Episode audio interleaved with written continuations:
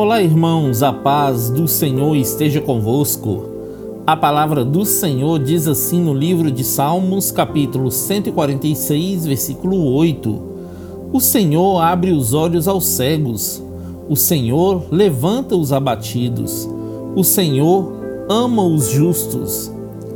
Felizes são os que esperam no Senhor, queridos, pois Ele fez os céus e a terra, o mar e tudo quanto nele há. Deus é sempre fiel e sempre fará justiça aos fracos e oprimidos, dá pão aos famintos, liberta os encarcerados, abre os olhos aos cegos e levanta os abatidos. Deus ama os justos, queridos, preserva os peregrinos, ampara o órfão e a viúva e transforma o caminho dos justos.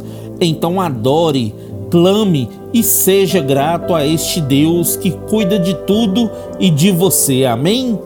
Que Deus abençoe você, sua casa e toda a sua família. E lembre-se sempre, você é muito especial para Deus.